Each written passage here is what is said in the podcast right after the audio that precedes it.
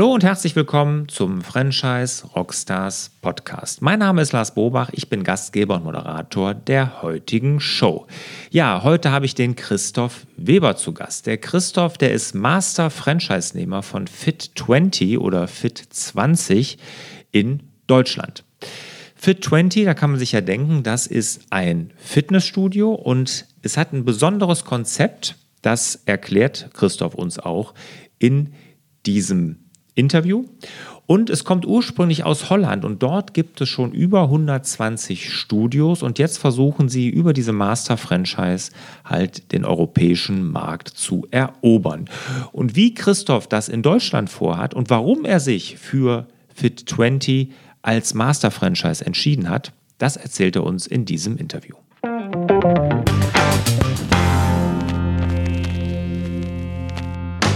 Christoph, vielen Dank, dass du dabei bist. Jetzt erklär uns doch mal bitte das Konzept hinter Fit20. Ne? Es ist ja sehr unterschiedlich zu anderen Fitnessketten, Fitnesskonzepten und auch anders als der Name vermuten lässt, Fit20, 20 Minuten. Es hat ja auch nichts mit dem Body Street oder so Modell zu tun. Richtig, genau. Wir sind eben schon wirklich ein einzigartiges Produkt. Ich glaube, Fit20, wir, wir machen halt schon Fit in 20 Minuten. Insofern haben wir da eine gewisse Überschneidung mit den ganzen äh, EMS-Ketten.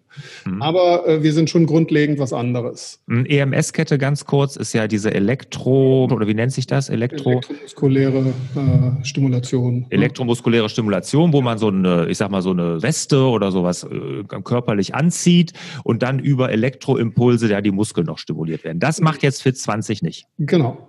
Wir sind auf der einen Seite klassischer weil wir mit Geräten trainieren. Ne? Also wir trainieren mit Geräten von einem Typus, wie du sie aus dem Fitnessstudio kennst.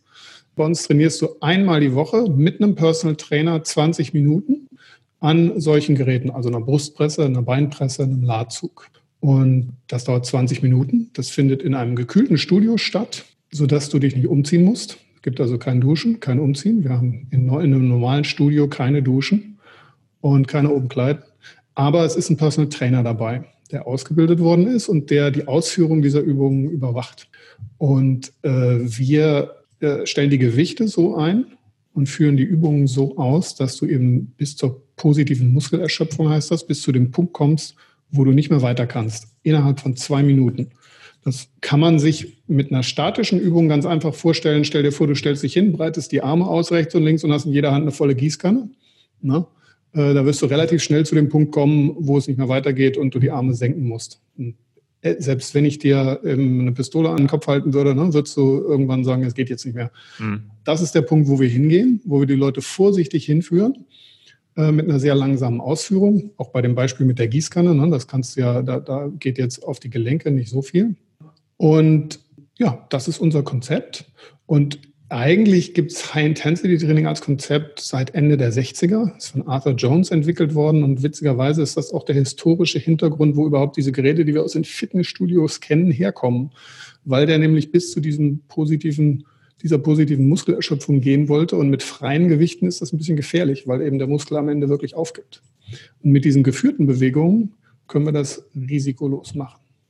Okay, also das Besondere, wenn ich es richtig verstanden habe bei euch, ist, dass ihr an diese, diese positive Muskelaufgabe drangeht, mhm. langsam, und dass ihr im gekühlten Studio seid, dass man also nicht ins Schwitzen kommt, sondern das wirklich dann in der Mittagspause und so mal machen kann. Personal Trainer macht ihr wie diese EMS-Studios auch, sprich, man muss also einen Termin machen einmal die Woche. Genau, genau. Insofern richtig, wir mussten einen Termin machen mit uns einmal die Woche.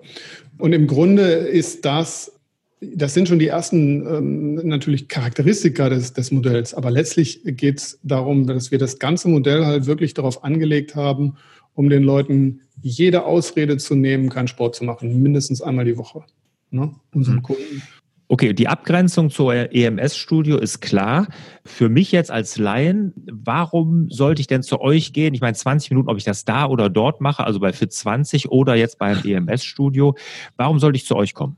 Gute Frage. Äh, wir haben viele Kunden, die mögen das einfach nicht mit der Elektrizität ne, und sagen uns, ah, ich weiß ja nicht, ne, das gibt es ja erst seit ein paar Jahren als Trainingsmethode. Es gibt es auch schon ewig als äh, kurzfristige Methode für äh, Leute, die verletzt sind, dieses EMS.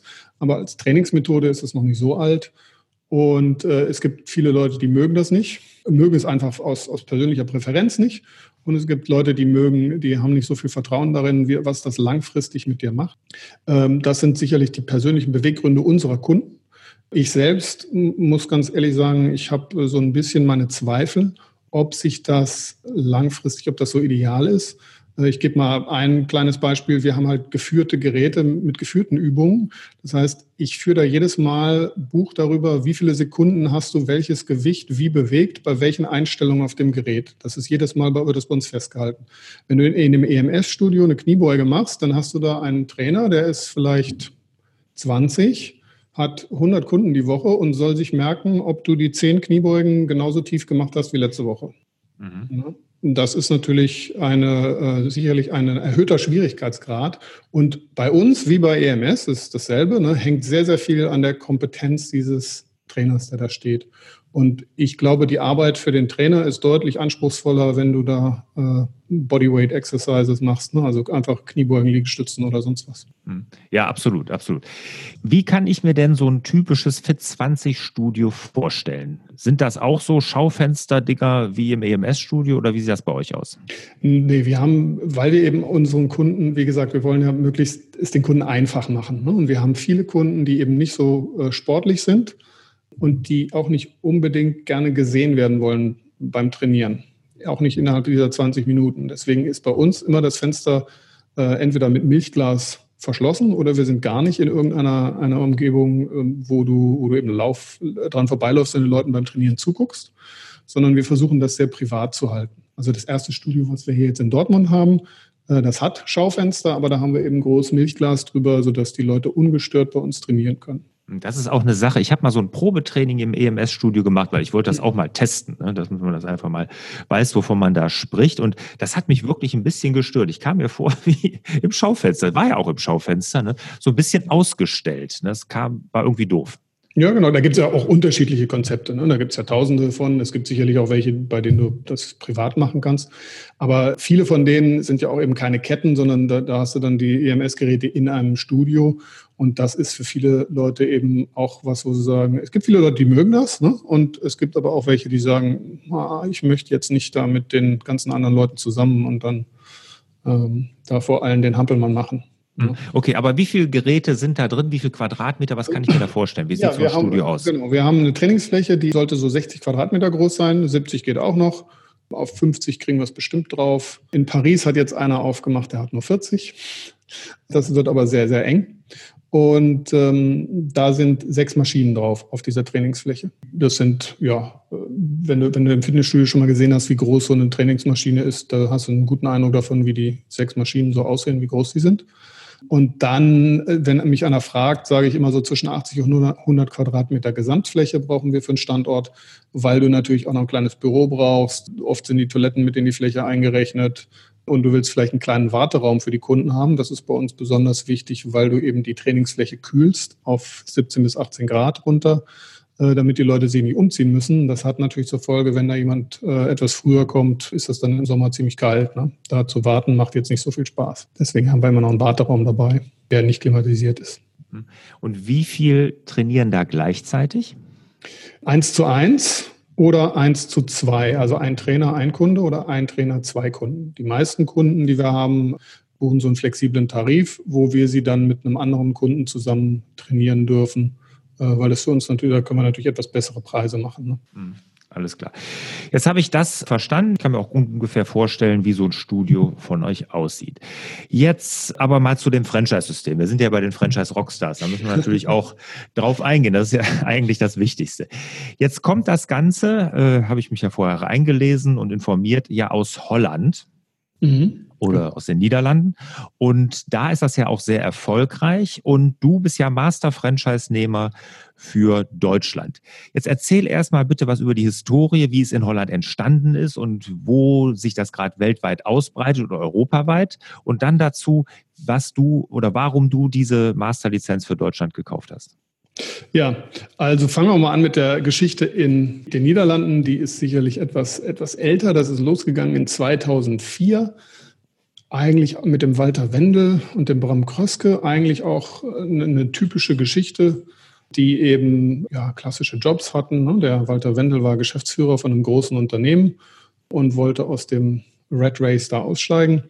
Und die haben zusammen ein Studio aufgemacht ähm, und haben sich eben überlegt, wie können wir das machen, wie können wir da uns so ein bisschen von den anderen unterscheiden ähm, und haben sich inspirieren lassen aus den USA von jemandem, der das dort auch schon ähnlich umgesetzt hatte. Nicht so ausgefeilt wie bei Fit20, aber vom Grundprinzip auch eben diese Zeitlupenübungen mit den hohen Gewichten, die 20 Minuten da in New York irgendwelche Börsenmakler äh, in sehr kurzer Zeit in der Woche trainieren sollte. Das haben sich angeschaut und dann umgesetzt in einem ganz kleinen Kaff in den Niederlanden und äh, haben gesagt, wenn das hier bei uns geht, dann geht es überall. Und genauso war es auch. Sie sind dann eben 2009 hatten sie das dann so weit ausgefeilt, dass sie ein Franchise-System daraus gemacht haben. Und äh, das heißt, die sind jetzt seit zehn Jahren äh, dabei. Dieses Jahr haben wir 140 Studios weltweit, davon ich glaube 120 oder 130 in den Niederlanden. Mhm. Und 15.000 Kunden, die weltweit in irgendwelchen Fit20 Studios Mitglied sind. Wo ist das sonst noch verbreitet? Also du jetzt in Deutschland und welche Länder sind noch? Also Paris haben wir gerade, also Frankreich wird dabei genau, sein. Paris ist gerade äh, neu dazugekommen. Ähm, das erste war Belgien. Die sind schon ein bisschen größer, sind glaube ich so bei zehn Standorten über den Daumen gepeilt im Moment. Vielleicht acht bis zehn oder sowas. Und äh, UK gibt es glaube ich drei oder vier. Der hat glaube ich gerade letzte Woche noch einen aufgemacht. USA sind zwei, drei Standorte und wir haben einen Standort in Katar und in Neuseeland. Glaub, jetzt und in Deutschland, wo sind wir da überall schon? In Dortmund. Da haben in wir Dortmund. im Januar, Ende Januar, also 25. Januar, haben wir hier aufgemacht, äh, den ersten Pilotbetrieb und der läuft super an. Mhm. Okay, super. Jetzt äh, hast du Master Franchise für Deutschland gekauft. Also das Konzept von Fit 20 ist oder Fit 20 ist, äh, Master Franchise für Länder dann zu vergeben und zu verkaufen. Genau, genau. Mhm. Wir haben äh, in, sicherlich mhm. auch äh, Regionalentwickler in den USA, weil das eben ein riesengroßes Land ist. Aber grundsätzlich ist es so, dass in ein Land ein Master Franchiser vorgesehen ist. Ne? Mhm. Und wie baust du das jetzt hier in Deutschland auf? Äh, gibt es da noch unterregionale Franchise, was weiß ich, für Bundesländer oder Regionen? Oder wird das so sein, dass es nur eine Art von Lizenz gibt? Also der Plan sieht vor, dass es keine Unterlizenzen für Regionen gibt. So planen wir im Moment. Wir wollen das also langsam aufbauen, äh, fokussieren auf Nordrhein-Westfalen.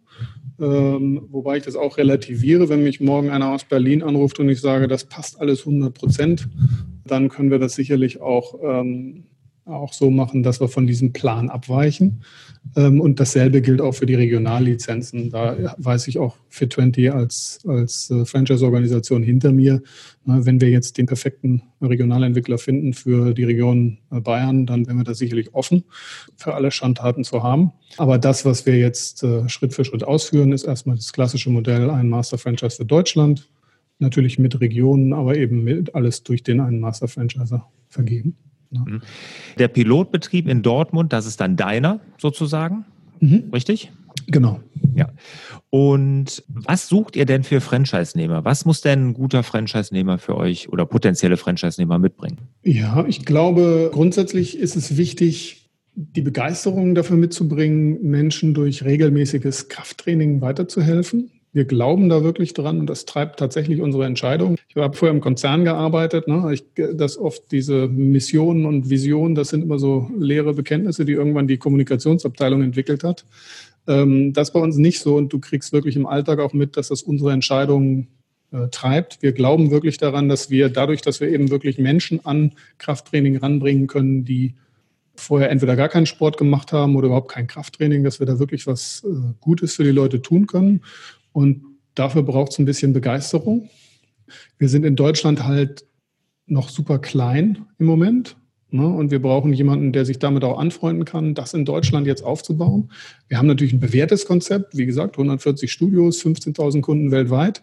Also es ist nicht so, als wäre da nichts äh, im Hintergrund, ne? aber es ist so diese so eine Twitter-Geschichte zwischen etwas komplett Neues aufbauen und bewährtes Konzept haben.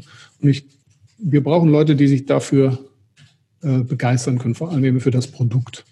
Und wir brauchen, das ist ähnlich wie bei, bei ähnlichen Konzerten natürlich, äh, ne, das ist sehr personengetrieben, das Geschäft. Derjenige, der an, auf der Fläche steht, um den geht's. Und der muss natürlich eine Kontaktfreude mitbringen, Einfühlungsvermögen Und dem muss dieses Netzwerk auch liegen, mit dem du letztlich dein Studio vollkriegst. Ne? Mhm.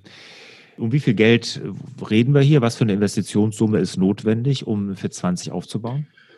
Ähm, ich denke so zwischen 80 und äh, ja, 80, 90.000 Euro muss er sicherlich rechnen. Da ist allerdings schon der Unternehmerlohn mit drin für die ersten Monate. Und also, auch die Lizenzgebühr. Genau, die, die Lizenzgebühr. Also im Prinzip wirklich alles, was du, was du brauchst, damit es losgehen kann. Mhm, das ist ja relativ überschaubar. Ja, also ist immer die Frage, mit was du das vergleichst. Ne? Aber wir haben natürlich auch Interessenten, die sagen, ja, ich überlege mir, ob ich ein großes Fitnessstudio aufmache. Das, da kannst du natürlich locker fast nochmal eine Null dranhängen. Ne? Mhm. Ähm, und das ist schon überschaubar. Was für Renditen sind da möglich? Gerade wenn so ein neues System ist, ist das ja mal wichtig zu wissen, dass Leute auch Geschmack daran kriegen, hier sich in mhm. irgendwas Neues ja, reinzuwagen. klar. Also wenn, wenn, du sagst, was sind möglich, ne, das wäre ja die Frage nach dem Maximum. Wir haben äh, durchaus Leute, die Multi-Units haben mit äh, 300 Kunden äh, pro Einheit. Und ähm, da kannst du natürlich mit einer Einheit ohne weiteres 50.000 Euro verdienen. Wenn du drei Einheiten hast, äh, ist das natürlich vor Steuern schon ein ganz ordentliches Einkommen. Von der Häufigkeit her ist es sicherlich so, dass wir, wenn wir so vom, in dem Bereich sehen, für 40.000, 50.000 Euro pro Einheit, dass das sicherlich das obere Drittel ist mhm. der okay. Einheiten in Holland. Ja, ja, okay. Ja gut, aber das ist ja sicherlich sehr vergleichbar mit dem deutschen Markt. Davon gehe ich jetzt auch aus. Ich sage es ja. immer noch vorsichtshalber dazu, ne, äh, damit da keine Missverständnisse äh, entstehen, weil ich habe natürlich jetzt erst seit Januar hier Erfahrungswerte, aber ich gehe davon aus, dass das ungefähr vergleichbar ist. Ne? Jetzt erzähl uns doch mal, wie jemand wie du, der ja aus einem Konzern kommt, sicherlich da auch Führungsverantwortung hatte, sich in dieses Abenteuer eines Master-Franchises da wagt, weil das ist ja doch, ich nehme an, recht großes Investitionsvolumen, was man da erstmal stemmen muss. Und wie bist du darauf gekommen und warum hast du dich für Fit20 entschieden? Ich bin ja nicht alleine. Ähm, ähm, das ist eben das Schöne bei, bei Franchise und eben auch bei uns, dass man nicht alleine ist. Äh, ja, wie bin ich dazu gekommen? Also ich äh, habe ein, ein, eine, kleine, eine kleine Tochtergesellschaft von einem Konzern geleitet in Katar im Mittleren Osten. Ähm, und da habe ich Fit20 kennengelernt. Da hat nämlich ein Studio aufgemacht. Und ähm, das hat mich eben fasziniert. Ich hatte vorher schon mal ähm, High, von High Intensity Training gehört, habe das auch schon mal selber versucht über Tim Ferriss. Äh, wie heißt das auf Deutsch? Der Vier-Stunden-Körper? ja, ja. Äh, ne? ja, genau. Der, ne? Vier-Stunden-Körper. Insofern hatte ich schon mal davon gehört, hatte auch selber schon mal ein bisschen rumprobiert, aber dieses, diese Idee, dass eben wirklich einer die ganze Zeit dich dabei begleitet und dich dabei wirklich da an dieses Limit bringt, äh, das war natürlich schon interessant. Und als ich dann nach Deutschland zurückgekommen bin, äh, habe ich halt überlegt, wo gibt es das denn schon hier? Wann kommen die denn? Ne? Äh, um das für mich selber auch zu machen. Und ähm, dann habe ich Fit20 angeschrieben und habe eine E-Mail zurückbekommen, ja, das, wir, wir sind gerade dabei, nach Deutschland zu expandieren und suchen da Partner für. Und so ist der Kontakt entstanden. Und ich habe dann gesagt, das interessiert mich. Ich würde da gerne auch mich an der Reise beteiligen. Ich glaube eben auch daran, auch durch die Recherchen, die ich dann in dem Zusammenhang nochmal angestellt habe, um das auch ein bisschen zu verifizieren, dass du wirklich da eine, eine, Menge tun kannst und dass es eigentlich falsch ist, was man uns da jahrelang, jahrzehntelang beigebracht hat. Ne? Geh bloß joggen, äh, dreimal die Woche eine halbe Stunde oder sowas. Dass das hier eigentlich die bessere Trainingsmethode ist, um Leute wie auch mich, ne, die nicht so viel mit Sport am Hut haben, äh, dazu zu bringen und was zu tun, was deutlich sportlich ihre Lebensqualität verbessert. Ja, also ich war begeistert von dem Konzept und äh, als Fit20 dann angefangen hat, sie Partner zu suchen, war ich halt mit dabei. Und irgendwann sind wir dann dazu gekommen, dass mich der Walter Wendel gefragt hat, sag mal, willst du das nicht machen? Also nicht nur als, als Partner, sondern als derjenige, der die Master Franchise Organisation aufbaut. Ich habe Erfahrung im Aufbau von Organisationen eben aus dem Konzern. Ne? Ich habe Tochtergesellschaften in Australien, UK, Ägypten und eben in Katar aufgebaut. also da, insofern, da, da kommt meine Expertise her. Mhm. Aber nicht im Franchise, da bist du jetzt neu. Nee, nicht im Franchise. Wir waren eben immer Tochtergesellschaften. Hm. Ist ja schon ein bisschen was anderes. Jetzt nach, wir nehmen das Ganze ja im Mai 2019 auf, also du bist jetzt schon, ich sag mal, viereinhalb Monate aktiv tätig. Ich habe dich ja letztes Jahr auf der Franchise Expo, haben wir uns ja kennengelernt. Also da hast du ja auch schon angefangen, das auf jeden Fall zu bewerben, aktiv jetzt seit Anfang des Jahres. Was sind so die Learnings? Würdest du sagen, das wichtigste Learning in den ersten vier, fünf Monaten? Also, wenn ich es normal machen würde, dann würde ich, äh, wir, wir haben das so gemacht, dass wir eigentlich erst äh, die Master Franchise Gesellschaft aufgestellt haben. Wie du ja eben schon gesagt hast, das ist schon ein ganz schönes Finanzierungsvolumen. Und wir haben losgelegt auch mit dem Pilotbetrieb, als wir die Finanzierung stehen hatten. Das war, wenn man ehrlich ist, kurz nachdem wir uns auf der Messe kennengelernt haben. Und wenn ich es nochmal machen würde, dann würde ich eher mit dem ersten Betrieb äh, sofort oder relativ früh anfangen, bevor die Finanzierung für das Gesamtunternehmen steht, um einfach da schon die Erfahrung vorweisen zu können.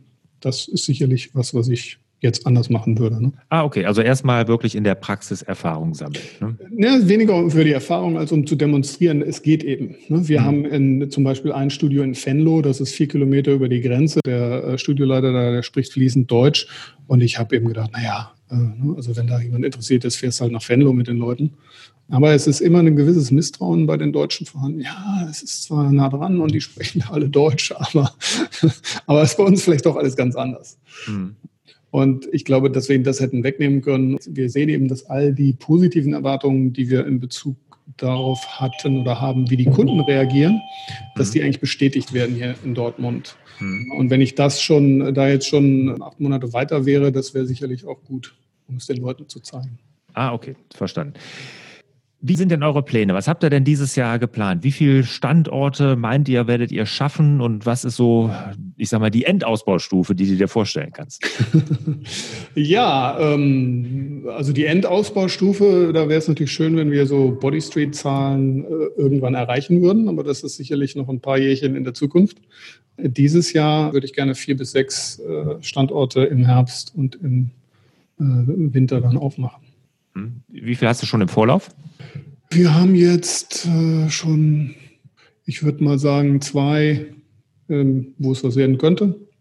Ne? Mhm. Und ansonsten sind wir wild dran zu suchen. Mhm. Okay, das ist ja, glaube ich, auch die größte Herausforderung. Ne? Gerade äh, sagt man ja auch, ne, wenn es in Deutschland oder generell, wenn es einer Nation gut geht, einer Wirtschaft gut geht, dass da tut sich die Gründerszene schwer, ne? ähm, da irgendwie Leute zu finden, die sich dann das Risiko Selbstständigkeit wagen. Und den Deutschen geht's ja gut, der deutschen Wirtschaft geht's gut. Ne? Wir haben Rekordniveau, was äh, Arbeitslosigkeit angeht, also Minusrekord und es ist schwierig, kann ich mir vorstellen. Ne? Äh, bei uns ist es sicherlich auch noch so, dass wir, wir eben noch mal ein bisschen vorsichtig sind, was die Partnerschaften angeht, weil wir natürlich sagen, okay, die ersten fünf, die wir jetzt finden, das ist die Keimzelle, aus dem alles wächst. Ne? Die müssen mit uns zusammenpassen. Das muss eben eine Keimzelle werden, die wirklich auch dieses, sagen wir mal, explosive Potenzial hat, ne? Äh, aus der alles andere wachsen kann. Und das heißt, da kommt noch zu der guten wirtschaftlichen Situation hinzu, dass wir natürlich äh, vorsichtig sind, weil wir uns da kein Ei ins Nest legen wollen bei den ersten, denn jeder wird natürlich auf die Statistik der ersten Betriebe gucken. Da spricht viel Erfahrung mit, weil das ist ja ein häufiger Fehler, den ich bei Franchise-Systemen höre, dass sie am Anfang nicht selektiv genug waren, was ihre mhm. Partner angeht, ne, dass sie da wirklich erstmal jeden mit Hurra reingenommen haben, um zu wachsen und dann hinterher festgestellt haben, uh, das waren dann doch nicht so die richtigen. Also da spricht auf jeden Fall viel Weisheit. Ja, ich habe eben eine große Franchise-Organisation im Rücken, die natürlich diese ganzen äh, Lektionen schon lernen musste und, und jetzt eben äh, überträgt. Ne? Das ist ja das, was ich meine. Ich bin nicht alleine, mhm. weder bei der Finanzierung noch eben bei diesen, äh, diesen Faktoren. Und da können wir eben schon eine Menge, sowohl für uns als Master-Franchiser als auch auf der Ebene des Franchisees, aus den Erfahrungen aus Holland lernen. Hm. Nicht alleine heißt, du bist also auch nicht äh, der einzige äh, Master-Franchise, sondern machst das jetzt mit den Holländern zusammen oder wie darf ich mir das vorstellen? Die Holländer sind immer noch beteiligt an der deutschen Gesellschaft. Das war für mich auch ganz wichtig, um da, damit die Interessen da übereinstimmen. Ne? Also, dass die nicht eben nur, äh, das machen sie sowieso nicht, aber ne, dass nicht, also das System so ist, dass wir hier Verlust machen können und den, den Holländern geht es gut. Die sind also beteiligt. Wenn es uns weh tut, tut es denen auch weh. Das war für mich als Investor ganz wichtig. Mhm. Und ähm, weil eben darüber auch nochmal eine zusätzliche Beteiligung in der Praxis im Tagesgeschäft kommt, ne? dass sie mhm. eben äh, da unterstützen. Und äh, ich bin insofern auch nicht alleine, als wir auch eine Investorengruppe haben, die bei uns mit dabei ist. Ne? Ah, okay. In den Master Franchise investiert hat. Was jetzt die tägliche Praxis angeht, sind wir natürlich schon ein sehr, sehr kleines Team im Moment. Mhm, okay. Hier Investorengruppe, hast du die zusammengestellt oder wie ist die zusammengekommen? Ich war damit dran beteiligt. Ne? Das sind äh, aber hauptsächlich, äh, würde ich mal sagen, zu 90 äh, Prozent Kleininvestoren, die von Fit20 begeistert sind und uns in den Niederlanden kennengelernt haben. Ach so, okay, das ist dann, ach so. Also äh, kleine Investoren dann, ja. Äh, muss man vielleicht auch relativieren. Also wir haben jetzt nicht irgendwie Millionen Investments oder sowas, ne, sondern eben, äh, das ist eine Gruppe im unteren zweistelligen Bereich. Hm, alles klar, ja gut, okay. Aber es ist äh, so, dass da schon auch die Investitionssumme zum Großteil dann auch von dem Master-Franchise-Geber sozusagen mit organisiert wurde.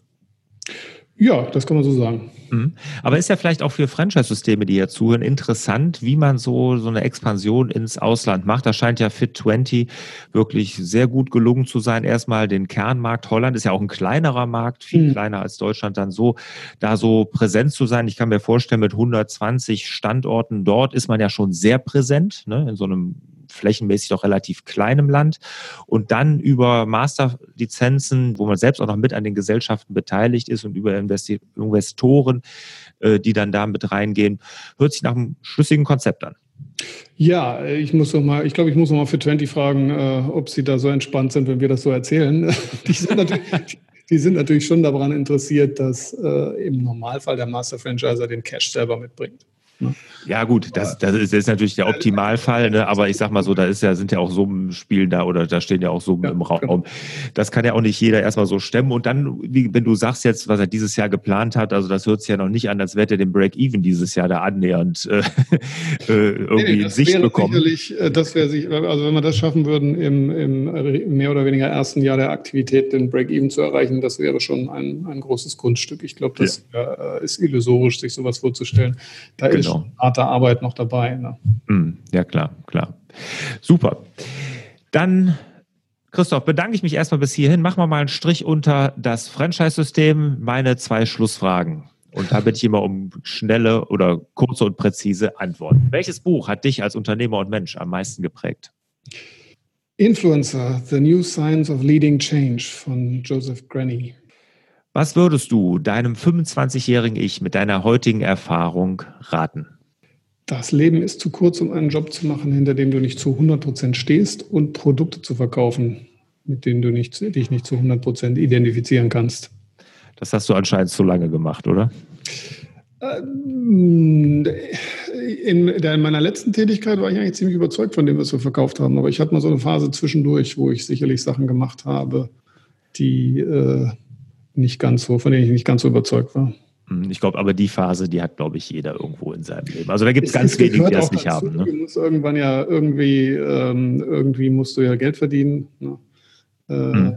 Aber äh, klar hat jeder so eine Phase, aber ich äh, glaube, irgendwann muss man sich auch irgendwie äh, eben vornehmen zu sagen, gut, das kann nicht der Endzustand sein. Ne? Ja die Sinnhaftigkeit, die sollte man wirklich genau. öfters, öfters mal hinterfragen. Aber solche Phasen kenne ich auch, wo ich im Nachgang denke, mein Gott, was hast du eigentlich damals gemacht, da wo nur das Geld verdienen im Vordergrund stand. Wenn die Sinnhaftigkeit nicht stimmt, macht das auf jeden Fall nicht glücklich. Genau. Ja. Schöne Schlussworte. Christoph, ich bedanke mich ganz herzlich äh, für dieses ja, tolle Interview. Dir für die Gelegenheit. Also ich ja. finde auch den, den Podcast eine super Sache. Das ist super interessant, äh, was du da rauskitzelst. Ja, das freut mich und ich wünsche dir, lieber Christoph, und euch natürlich wieder mehr Zeit für die wirklich wichtigen Dinge im Leben. Ciao. Dankeschön. Tschüss.